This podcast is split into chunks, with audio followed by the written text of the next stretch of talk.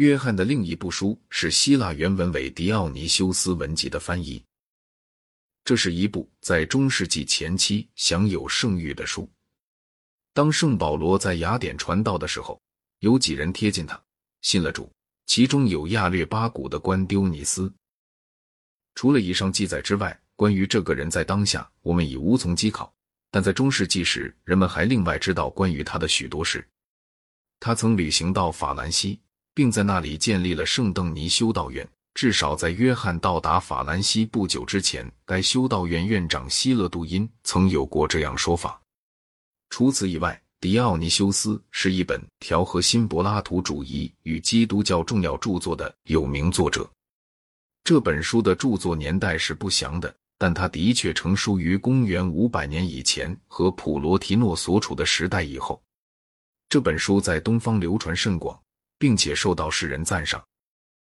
但在西方，一直到公元八二七年，希腊皇帝米凯尔送给虔诚王路易一本抄本，路易王又将该书赠给上述的希勒杜因修道院院长时为止，这本书尚未被一般人士所知晓。希勒杜因认为该书出自圣保罗的门徒，也就是出自希勒杜因所居修道院的创建者的手笔。他很想知道该书的内容。但一直到约翰到来，却没有人能胜任希腊文的翻译。约翰完成了这项翻译，他在从事这项工作时必定感到十分愉快，因为他的观点和韦迪奥尼修斯文集是十分接近的。韦迪奥尼修斯从那时以来，曾给予西方天主教哲学以巨大的影响。公元八百六十年，人们将约翰的翻译送成教皇尼古拉。教皇因该书在发行以前为征求他核准而感到恼怒，并命令查理王将约翰送至罗马。然而这项命令却被置若罔闻了。关于本书的实质，特别是关于译文中所表现出来的精湛的学识，教皇是无法吹求的。教皇曾征询他的图书馆长卓越的希腊学学者阿奈斯塔修斯对于该书的意见。阿奈斯塔修斯为一个远居画外的人，竟能具备如此渊博的希腊文知识，而感到十分惊讶。约翰最大的著作《自然区分论》是用希腊文写成的，这是一部在经院哲学时代可能被称为实在论的著作。这就是说，他像柏拉图的著作一样，主张诸共相是在诸书相一线。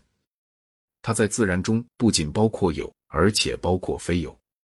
自然的整体被划分为四类：一、创造者而非被创造者；二、创造者同时又是被创造者；三、被创造者但非创造者；四、既为非创造者又为非被创造者。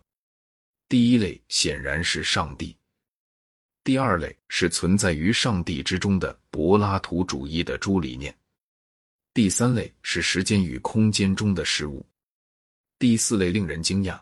仍是上帝，并非作为创世主，而是作为一切事物的终极和目的。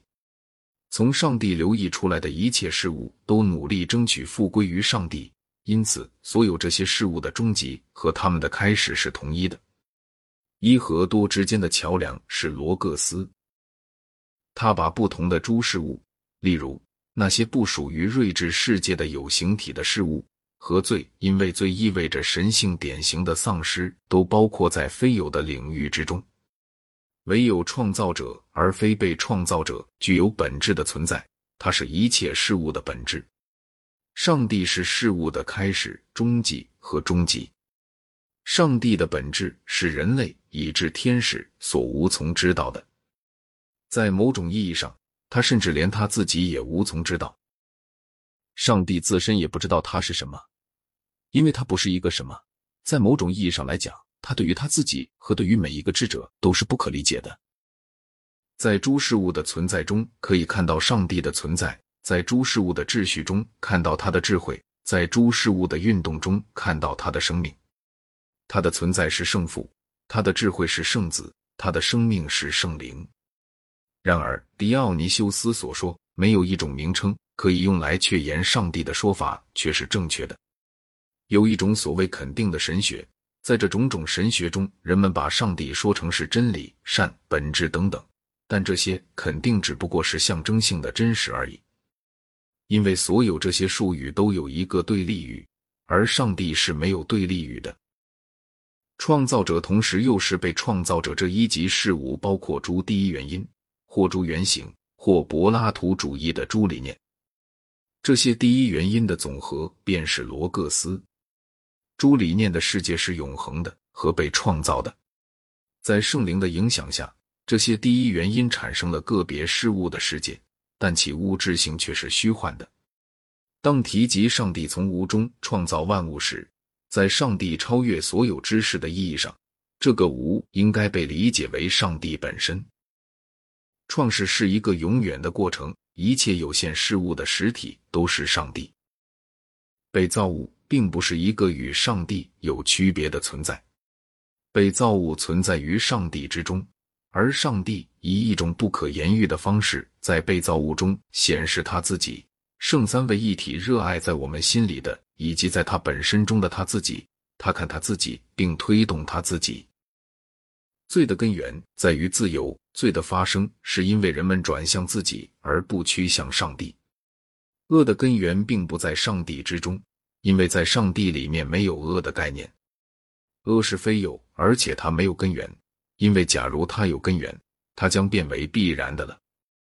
恶是善的缺乏。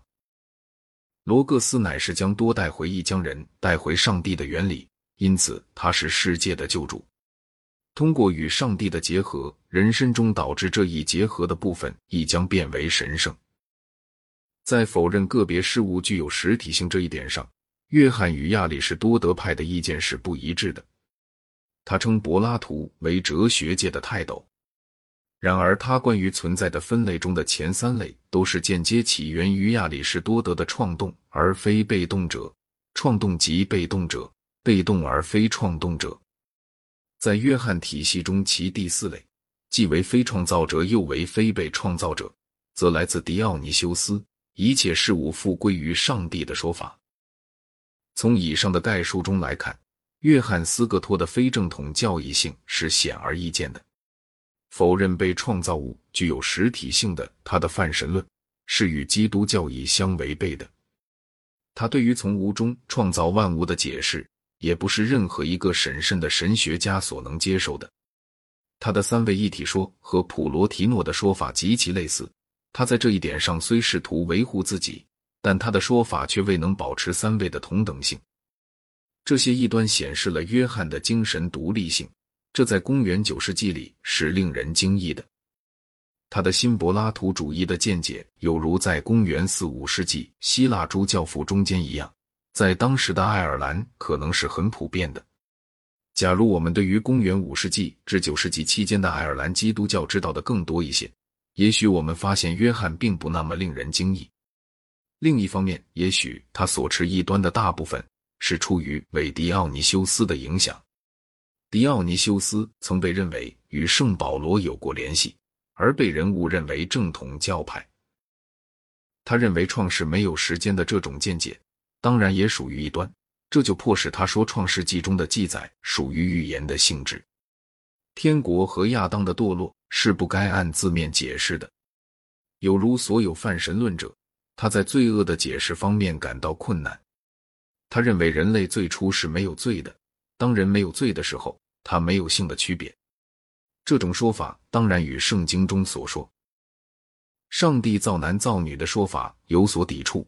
按照约翰的说法，人类之被分为男性和女性，只是由于罪的结果。